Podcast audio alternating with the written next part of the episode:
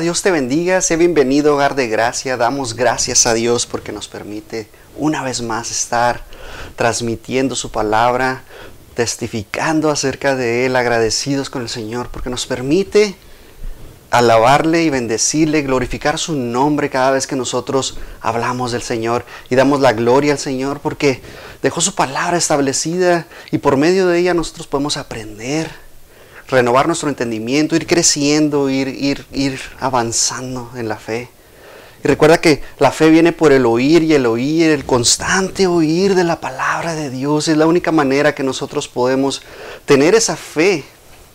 Esa fe que, que si tú te pones a pensar, si tú te pones a analizar qué es la fe, es algo que no vemos, es una certeza de lo que no vemos, es la convicción, ¿verdad? De lo que no se ve, es algo que nosotros estamos trabajando día a día, porque es difícil tener fe. Pero en Cristo Jesús todo es posible. Y damos la gloria a Cristo porque Él es el Rey de Reyes, Señor de Señores. Él triunfó en la cruz del Calvario. Él exhibió públicamente al enemigo, lo hizo marchar Dice que lo desnudó completamente, le quitó las llaves del Hades. Y damos gloria al Señor porque Él resucitó al tercer día. Y solamente glorificando su nombre. Gracias a Él nosotros estamos aquí predicando su palabra, dando a conocer a Jesús. Es de lo único que nosotros debemos estar hablando prácticamente todos los días, de Jesús, cómo, cómo, nosotros podemos acercarnos a Él todos los días, caminar con Él, avanzar con Él, ir creciendo con Él, ser como Él. A final de cuentas, nuestro objetivo es ser como Jesús, tratar de llegar a la perfección como Jesús. Sabemos que tratamos de llegar, no vamos a llegar a ser perfectos sino hasta que venga Él por nosotros. Es cuando vamos a ser perfectos, porque se va a perfeccionar nuestro cuerpo y damos gracias a Él. Él está haciendo una morada por nosotros. El día de hoy quiero compartirte algo que, que me apasiona y es acerca de la fe y es permaneciendo en la fe. Este es el título de la enseñanza del día de hoy. Espero que sea de bendición para tu vida como la es para mí para mi familia, porque nosotros tenemos que siempre testificar nuestra fe, tenemos que nosotros permanecer en nuestra fe. ¿Y cómo lo vamos a hacer? A través de su palabra. Padre, te damos gracias, Señor, el día de hoy. Gracias por tu palabra hermosa, Señor, preciosa, Señor, que viene y renueva nuestro entendimiento, Señor, que nos enseña cosas valiosas, Señor. Nos enseñas, Padre, a amarte por sobre todas las cosas primeramente, Señor, y después amar a nuestro prójimo, Señor, como a nosotros mismos, porque así tú lo has establecido de esa manera, Señor, y poder cumplir, Padre, con lo que tú quieres para nosotros, Señor. Quieres propósitos especiales para nosotros, Padre, y es glorificar tu nombre, Señor, exaltarte en todo momento, Señor, y solamente es para ti la gloria y la honra, Padre. Señor, que esta palabra, Señor, sea edificación, Padre, para cada uno de los oyentes, Señor que podamos nosotros entender y escudriñar tu palabra, Señor, de tal manera, Señor, que se haga una rema en nuestro corazón, que se quede en nuestro entendimiento y seamos renovados, Padre, por medio de ella, Señor. Gracias, mi Dios, en el nombre de Cristo Jesús. Amén. Damos gloria al Señor. Acompáñame a Hechos 14. Y vamos a ver una historia de Pablo que, que, que, estuvo pasando en ese momento y para muchos Puede ser algo increíble lo que está sucediendo, pero lo vemos en nuestro diario vivir. Vemos cómo esta historia se cumple y se ha cumplido durante todo el tiempo a través de la palabra. Acompáñame Hechos 14, capítulo 8, versículo 8, por favor.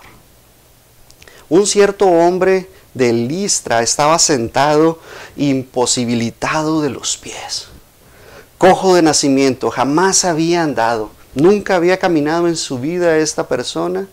Y mira lo que, lo que ve Pablo. Dice, este oyó hablar a Pablo, el cual, fijando eh, en él sus ojos y viendo que tenía fe para ser sanado, dijo a gran voz, levántate derecho sobre tus pies. Y él saltó y anduvo. Entonces la gente, visto lo que Pablo había hecho, alzó la voz diciendo en lengua licaónica, dioses bajo la semejanza de hombres han descendido a nosotros. El 19. Entonces vinieron unos judíos de Antioquía y de Iconio, que persuadieron a la multitud y habiendo apedrado a Pablo, le arrastraron fuera de la ciudad pensando que estaba muerto. Pero rodeándole los discípulos, se levantó y entró a la ciudad, y al día siguiente salió con Bernabé para Derbe.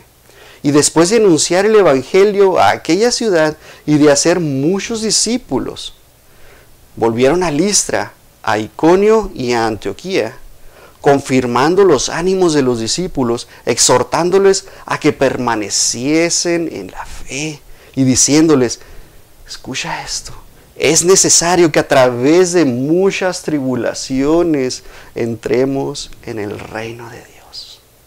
Amén. Esta historia vemos cómo Pablo nos empieza a contar lo que aconteció, um, lo que le pasó a Pablo por medio de llegar a esta ciudad. Vemos que él llega a Listra y ve a esta persona que es un cojo de nacimiento, nunca más, nunca en su vida había podido caminar. Y la fe que él vio en esta persona, lo vio, lo pudo sentir en su espíritu, pudo sentir que esta persona tenía una fe enorme y con solo el comando se levantó. Lo sanó de tal manera en el nombre de Jesús. Se levantó esta persona. Y luego algo sucedió entre toda la multitud. La multitud se emocionó tanto, estaban contentísimos por lo que sucedió. Pero llegó el enemigo. Llegó el enemigo, habló a la multitud que estaba ahí y en un 2 por 3 se volcaron en contra de Pablo, lo apedrearon pensando que estaba muerto, dice que lo arrastraron fuera de la ciudad, lo dejaron ahí tirado pensando que estaba muerto, si no le hubieran seguido apedreando. Y Pablo nos da un mensaje especial. Nos dice, no importa lo que esté sucediendo, permanece en la fe. Y nosotros tenemos que permanecer en la fe.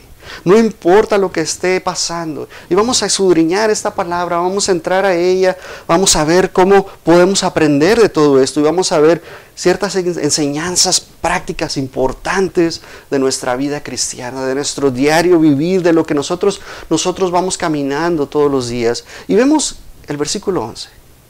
Entonces la gente, visto lo que había hecho Pablo, alzó la voz, estaban emocionados Estaban contentos la gente, sus emociones se estaban moviendo, habían sido tocados, pero no habían visto al Dios de toda la creación.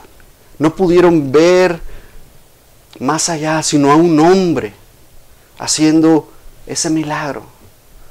Y de esa manera los hombres pusieron su vista en el hombre. Y cuando fueron movidos por los judíos que llegaron de Antioquía y los tocaron y les hablaron y les, no sé qué tanto les dijeron a la multitud, que se volcaron en contra de Pablo. Viendo lo que había sucedido, se volcaron en contra de Pablo. Vemos lo mismo con Jesús.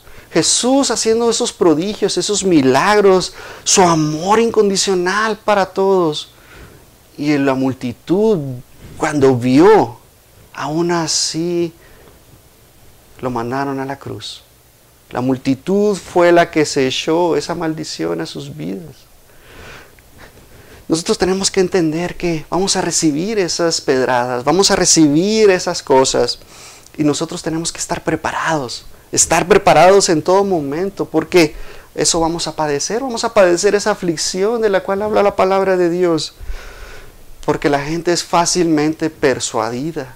De esa manera el enemigo siempre nos va a estar atacando. Recordemos que el enemigo no descansa, él siempre está listo para destruirnos, listo para que nosotros caigamos.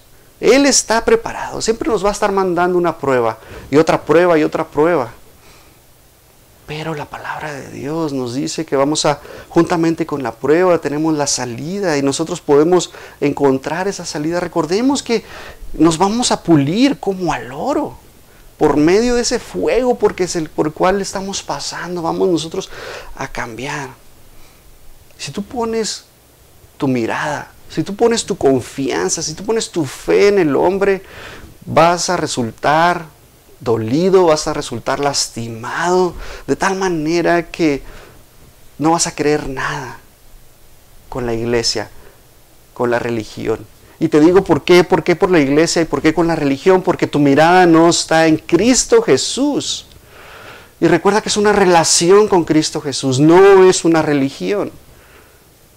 Y cuando tú pones tu mirada en el hombre vas a caer. Recordemos que la palabra de Dios nos dice que maldito vamos a ser si ponemos nuestra mirada en el hombre, si ponemos nuestra confianza en el hombre. Y recuerda que el hombre va a cambiar su manera de pensar. Recuerda que el hombre va a cambiar su visión, la meta que él tenía. Los, que eran nuestros amigos se van a convertir en nuestros enemigos en algún momento. Y no te estoy diciendo que todos van a ser tus enemigos, pero puede suceder. Puede suceder que digan un comentario y con ese comentario te hayan lastimado de tal manera que tú sientes que te dieron la espalda. Y siempre tenemos que recordar que nuestro Dios está con nosotros. Nuestro Dios nunca cambia. Él nunca varía. Él es siempre y será y es el mismo por los siglos de los siglos. Amén. Él no cambia. Lamentaciones 5.19. Mas tú, Jehová, permanecerás para siempre. Tu trono de generación en generación.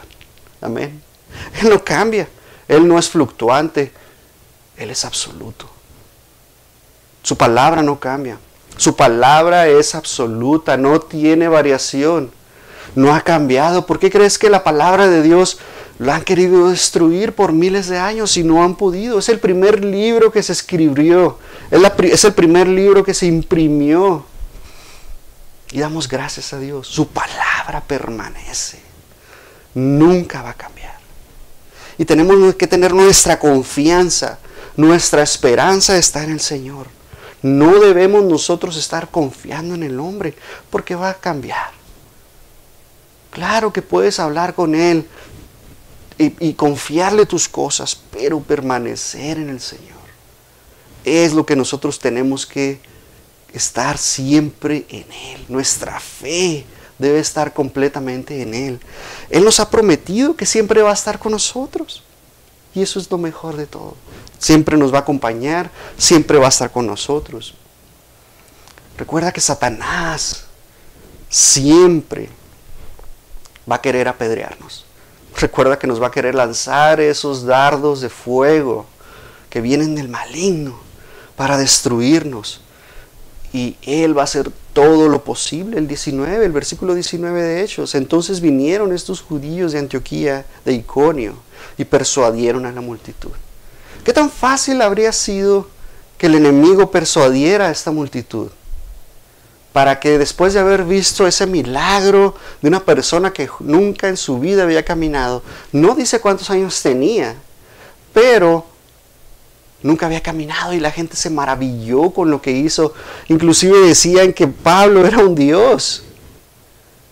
¿Por qué? Porque vieron a esa persona que hizo ese milagro y pusieron su vista en la persona y sus emociones se movieron y después lo apedrearon al punto de que pensaban que estaba muerto, dice la palabra. Y Pablo literalmente estaba caído, derrotado, ahí tirado, sangrando probablemente. ¿Por qué? Pues, pedradas.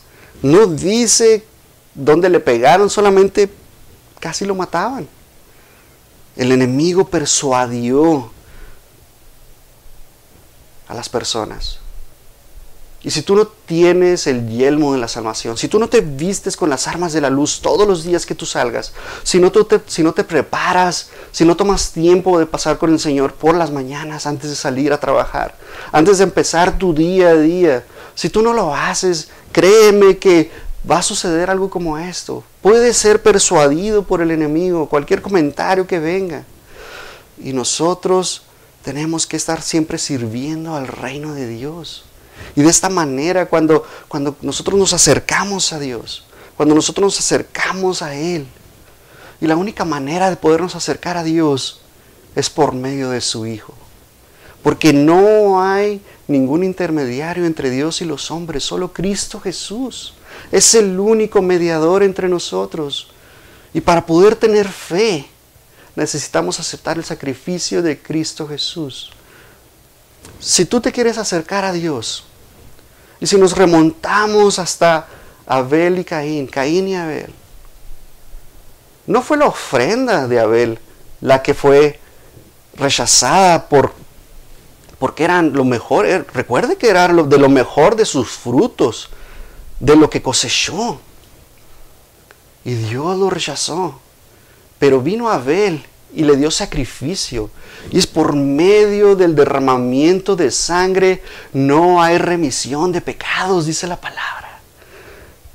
Y Jesús derramando toda su sangre, toda su sangre, hasta la última gota de su sangre, como cordero inmolado llevado al matadero es como nosotros nos podemos acercar a Dios. Si tú te quieres acercar a Dios, tiene que ser por medio de Cristo Jesús. Y ese es el primer punto específico de la fe.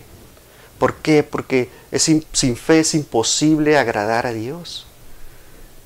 Y recuerda que también andamos por fe y no por vista. Todo tiene que ser por fe. ¿Por qué? Porque eso es espiritual. Y nosotros tenemos que nosotros ir caminando por medio de la palabra de Dios, aprendiendo de ella. Y el enemigo muchas veces va a querer venir a atacarnos y persuadirnos. O va a mandar gente que nos tire piedras, que nos quiera destruir. Puede ser nuestra familia que esté empezando a hablar en contra de nosotros, en contra de que somos hijos de Dios. Y no te van a decir, ay, es que eres hijo de Dios, te va a decir cosas peores, que van a herir tus sentimientos, van a herir tu corazón. El enemigo siempre va a querer venir a destruir a tu familia, tu ministerio, el plan que Dios tiene para tu vida. El enemigo va a querer destruirlo. Muchas veces vemos que una persona que tiene un ministerio, que tiene un llamado especial, que tiene un propósito, todos tenemos propósitos. Todos tenemos un propósito el cual Dios nos ha llamado y nos ha predestinado. Pero depende de nosotros cumplirlo. Y cuando tú te das cuenta de ese propósito y empiezas a trabajar en él, el enemigo quiere destruirlo a como dé lugar. Y va a mandar lo que sea para destruirte. Para que tú desistas de hacer tu propósito, de cumplir lo que Dios tiene para tu vida. Te van a mandar críticas, te van a mandar herir a tu corazón, que eso es lo peor de todo. Y que se quebrante tu fe, que tu fe caiga, que tu fe se destruya a tal grado que dejes de creer en Dios, que dejes de creer que el creador de todas las cosas te creó y te predestinó y te conoció desde el vientre de tu madre, ya tenía algo para ti. Empieza desde ahí el enemigo a trabajar.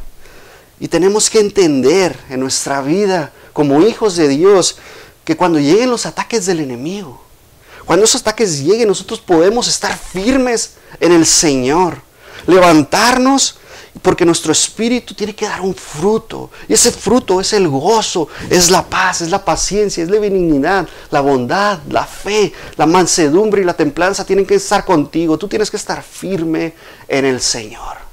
No te puedes caer. Te puedes caer, pero te tienes que levantar y seguir adelante en el Señor, porque mayor es Él que el que está en nosotros, ¿verdad? Mayor es Él que está en nosotros que el que está en el mundo. Porque si tú crees en Él, Él está contigo. Él está contigo. Si tú crees con todo tu corazón que Él se levantó, porque Dios lo resucitó de entre los muertos, vas a ser salvo. Y si confiesas con tu boca que Él es el Señor, y damos gracias a Dios por ello, porque no hay otra manera. Tienes que creer e invitarlo a tu corazón que Él venga y haga esa morada en Él, porque Él y el Padre entran a tu corazón y lo empiezan a limpiar. Tenemos que aprender a levantarnos, porque nos van a llegar esas pedradas, nos van a llegar esas cosas que el enemigo quiere hacer en nuestras vidas. Recuerda que Él no descansa. Él tiene un ejército vigilándote, mandando gente inclusive a que te destruyan, a que te ataquen. ¿Y qué vamos a hacer nosotros? Hechos 14, 20. Pero rodeándole los discípulos, los hermanos estaban con él. Tenemos una multitud de hermanos que están junto con nosotros, orando, intercediendo. Y recuerda que la oración del justo que puede mucho. Entonces los hermanos están con nosotros. Y se levantó Pablo, dice, se levantó y entró a la ciudad. Y el día siguiente salió con Bernabé para Derbe. Y después de anunciar el Evangelio, ¿puedes ver esto? Al día siguiente Pablo, lastimado, descalabrado probablemente, una pierna lastimada, no sabemos, no nos cuenta la historia qué tenía, qué consecuencias tuvo, pero lo que sí es que dice que estaba muerto, porque ellos pensaban que estaba muerto. Y por eso lo dejaron ahí. Probablemente estaba desmayado Pablo. Al día siguiente dice, después de anunciar el Evangelio a aquella ciudad y de hacer muchos discípulos, volvieron a Listra, a Iconio y a Antioquía. Definitivamente, como te digo, las piedras lastimaron a Pablo, lo, hirieron. Fueron golpes. Yo creo que no sé, ¿te han dado una pedrada alguna vez? ¿Te han descalabrado alguna vez? Duele mucho. A mí me han dado pedrada. Jugando, obviamente. Pero Pablo se levantó. Dice que estemos firmes en el Señor. Tú te caes, pero te levantas y te levantas firme. Con esa armadura que Dios te ha dado. Recuerda que nos ha revestido. Y somos hijos de Dios. Nosotros somos la sal del mundo. Y por eso mismo nosotros tenemos que salir y salar la vida. No podemos quedarnos en un contenedor como un salero que no hace nada. Tenemos que ir y esparcer el sabor de la vida, anunciar las buenas nuevas, que Jesús es el Señor, que Él murió por ti y por mí y que nos ha redimido de todo pecado. Y damos gracias a Dios. tenemos que ir a anunciar ese evangelio, tenemos que ir y salir, predicar la palabra de Dios a todas las naciones. damos gracias a Dios que este es un medio por el cual podemos nosotros hablar de la palabra de Dios, anunciar su palabra. Y gracias a Dios por ello. Porque solamente se está cumpliendo, es el cumplimiento de lo que viene. Si vas a Apocalipsis podrás ver cómo esos dos testigos son asesinados. Y dice, todo mundo, toda criatura, todos van a ver el acontecimiento. Y la única manera de ver cómo sucede eso es por medio de la tecnología. Y damos gracias a Dios por ello, porque se está cumpliendo parte de esta profecía. Y gloria a Dios por ello. Podemos ver que Pablo siguió apedreado. Podemos ver que el llamado que Pablo tiene para alcanzar al mundo y dar ese fruto para el reino de Dios. Lo vemos en el versículo 21. Él se levantó y predicó la palabra de Dios. Hizo más discípulos, les enseñó. Y eso es lo que nosotros tenemos que hacer, enseñar la palabra de Dios. Nosotros tenemos que ir a ser discípulos para el Señor. Podemos ver que el enemigo no para, siempre está atacando, trata de desanimarnos en todo momento, quiere frenarnos. ¿Por qué? Porque si nosotros estamos hablando de la palabra de Dios, porque si nosotros estamos haciendo lo que el Señor nos ha mandado hacer, cumpliendo el llamado que Dios tiene para nuestras vidas, el enemigo va a querer destruirlo. ¿Por qué? Porque empieza a perder esas almas que tiene ganadas ese príncipe de la potestad del aire que anda por todos lados. Recordemos que no es omnipresente, pero se anda moviendo. Y tiene esas multitudes, millares, miles de ejércitos. Una tercera parte de los ángeles están bajo su control. Y Él los controla y son los que mandan y hacen lo que Él quiere. Y cuando el enemigo se levante, con esas piedras, con, esas, con esos dardos, tenemos que permanecer nosotros en la fe. Y damos gracias a Dios. El versículo 22, confirmando los ánimos de los discípulos. O sea que cuando les enseñó, les animó, les exhortó. Les dijo, miren lo que me ha pasado, pero no me importa, porque Dios está conmigo. Y yo voy a salir adelante, yo voy a caminar. Dice, exhortándoles a que permanecieran, permaneciesen en la fe y diciéndoles, es necesario que a través de muchas tribulaciones entremos en el reino de Dios. Y damos gracias a Dios. Pablo les animó a estos creyentes en Listra a que permanecieran en la fe, que no desmayaran, que no claudicaran, que no volvieran atrás. Porque es muy fácil volver atrás. Es muy fácil decir, no, pues es que entre yo más veo a Dios, entre más me acerco a Dios, cosas peores me pasan. ¿Por qué? ¿Por qué? Este, le estás yendo de las garras al enemigo y el enemigo está tratando de hacer lo imposible por que regreses a Él. Él te quiere controlar, Él te quiere con Él. Tú quiere que dejes de voltear a Dios. Quiere que dejes de seguirle. Quiere que dejes de amarle. Quiere que ames las cosas de la carne en vez de las cosas del Espíritu. Y el enemigo te quiere controlar de tal manera que no te deja. Y Él está haciendo lo imposible para que te regreses a Él te va, inclusive a dar esas cosas de la carne, los frutos de la carne. Te va a dar mujeres, te va a dar hombres, te va a dar dinero, te va a dar un buen trabajo, te va a dar muchas cosas así de rápido para que regreses a Él. Pero vas a pagar.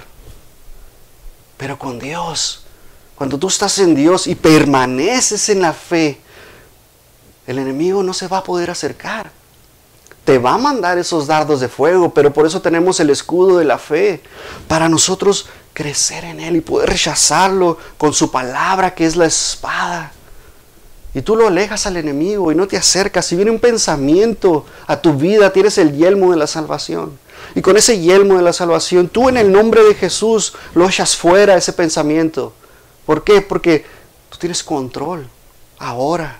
Tienes dominio propio cuando antes no lo tenías. No sabías lo que era el dominio propio. Pero ahora en Cristo Jesús somos criaturas nuevas. Somos nacidos de nuevo. Son todas las cosas hechas nuevas. Lo pasado se quedó atrás. Pero aquí somos hijos de Dios. Somos hijos de luz y crecemos, pero permanecemos en la fe. Y es necesario que, que caminemos en Él. Es difícil, sí. Es muy fácil aceptar el sacrificio de Cristo Jesús. Tienes que creer. No hay otra opción. Tienes que creer con todo tu corazón. Y cuando tú crees con todo tu corazón, tú lo invitas a tu vida. Y es fácil hacerlo, creer. Creer que todas las cosas por Él fueron hechas. Que todo esto no se creó de pura casualidad por una explosión. Imagínate qué interesante que de la nada algo se creó y esto tan hermoso se creó. Con una perfección de tal manera que es imposible que de la nada se haya creado algo. ¿Quién activó esa chispa? ¿Quién activó? ¿Quién inició todo esto? Tuvo que haber alguien que haya activado todo esto. Es una perfección total los grados de la Tierra, el diámetro de la Tierra, la luna que lo acompaña, todos los planetas, el Sol de tal manera, la gravedad. No se puede crear de un desorden este orden. Y solamente vemos que Dios es un Dios de orden en nuestras vidas. Él viene y nos ordena y nos corrige y nos alinea y nos lleva por este camino de rectitud. Y esto es a lo que me refiero. Es difícil caminar en el camino de rectitud. Pero con su palabra vamos a ir aprendiendo, vamos madurando, vamos creciendo, vamos comiendo ese alimento sólido. Vemos esos versículos que vemos que Adán y Eva comieron del fruto. Después podemos entender por qué lo comieron, qué pasó. Pero no podemos nosotros de la noche a la mañana ir creciendo sino es un constante diario del caminar, del vivir, de llenarnos de la palabra, de orar, de alabar al Señor, de rendirnos a Él todos los días de nuestras vidas. Porque como te decía, es muy fácil regresar atrás. Es muy fácil. Eso es lo más fácil que tú puedes hacer en tu vida. Decir, dejo a Dios. Porque siempre me va mal cuando me acerco a Dios. Pero eso no es lo que Dios quiere para tu vida. Recuerda que Dios quiere lo mejor para nosotros. Ya nos los ha dado todo. Él nos ha dado todo a Cristo Jesús. ¿Qué más queremos? Con eso debe ser suficiente para nosotros estar contentos, estar felices. Y si nosotros estamos pasando por algo, algo por, por, el estilo, por esta manera, en donde el enemigo nos ha apedreado de tal manera que no son piedritas, sino rocas gigantes. Recordemos que todo lo podemos en Cristo que nos fortalece. Él está con nosotros. Si Pablo en Filipenses vemos que él escribió una carta preciosa en donde ha pasado por todo, encarcelado, amarrado, está en cautiverio, está en una prisión domiciliaria, tiene a un soldado romano a su lado que le da de comer porque él está amarrado, dice que está atado de sus manos y no puede comer. Y aún así vemos que Pablo, dentro de todo esto, dice ah, cosas hermosas. Vemos que dice cosas preciosas acerca de la fe en donde no importa nada lo que esté pasando, en donde no todo es para Dios, todo es para Él. Romanos 8 ya para concluir. Romanos 8:35. ¿Quién nos separará del amor de Cristo? ¿Tribulación, angustia o persecución, o hambre o desnudez, o peligro o espada? Como está escrito, por causa de ti somos muertos todo el tiempo. Somos contados como ovejas de matadero. Antes, en todas estas cosas, somos más que vencedores por medio de aquel que nos amó, por el cual estoy seguro de que ni la muerte, ni la vida, ni los ángeles, ni los principados, ni las potestades, ni lo presente, ni lo porvenir, ni lo alto, ni lo profundo, ni ninguna otra cosa creada nos podrá separar del amor de Dios que es en Cristo Jesús, Señor nuestro. Y damos gloria a Dios. Nada nos puede separar de su amor. Nada de lo que estemos padeciendo nos puede separar de su amor. Él nos ha amado de tal manera que entregó a su Hijo en la cruz del Calvario. Lo entregó para ti y para mí, para que nosotros aceptemos el sacrificio. No hay nada que nos pueda separar de su amor, pero tenemos que creer en Él. Tenemos que creer que Él murió y resucitó y se levantó de los muertos al tercer día. Creer en eso. Si tú no crees en eso, solamente ve la hora que tú tienes. Ve el año que tú tienes. Todo se modificó de acuerdo a Cristo Jesús cuando Él murió y resucitó. Y damos gloria a Dios. Festejamos su nacimiento, festejamos su muerte y su resurrección. No hay otro personaje del cual hagamos todas estas cosas. Si tú no crees en Él, entonces estás viviendo un año completamente diferente en tu vida. Estás viviendo o tomando vacaciones en un día que no te corresponden porque no crees en Él. Y damos gloria a Dios. Solamente Cristo Jesús su amor que nos alcanzó a cada uno de nosotros. Y solamente dándole gracias a Dios. Toda la honra y toda la gloria sea para Él. Él es nuestro Señor.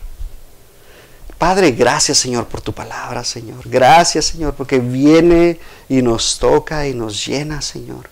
Y podemos aprender de tu amor, Señor, que nada nos puede separar. No hay cosa en absoluto, Señor, que nos pueda separar de ti, Señor.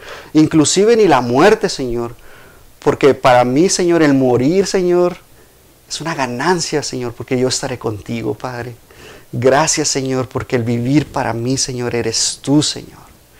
Padre, que esta palabra, Señor, sea de bendición para cada uno, Señor. Gracias, Señor, porque tú nos llenas, Señor. Tú estás con nosotros, Señor, a donde quiera que vayamos, Señor. Padre, yo bendigo, Señor, a cada oyente, Padre, que está escuchando, Padre, esta palabra. Que la escuchó, Señor, que sea de bendición, Señor. Padre, guárdalos, protégelos, Señor. Envía a tus ángeles que acampen alrededor de ellos, Señor. Cuida de cada uno de ellos, Señor. Yo los bendigo en el nombre de Cristo Jesús. Que todo lo que ellos toquen, Señor, sea de bendición para sus vidas, sea de edificación lo que salga de su boca, Señor. Y Padre, úsalos, incomódalos, Padre, para que ellos salgan y testifiquen, Señor, y hablen de ti en todo momento, Padre. Que no tengan vergüenza, Señor. Que tu Espíritu Santo, Señor, les dé ese valor y los llene de poder para que ellos hablen de ti, Señor. Y tú, Padre, tu Espíritu Santo los convenza, Señor, y que ellos puedan voltear sus ojos a ti, Señor. En el nombre de Cristo Jesús, amén. Dios te bendiga.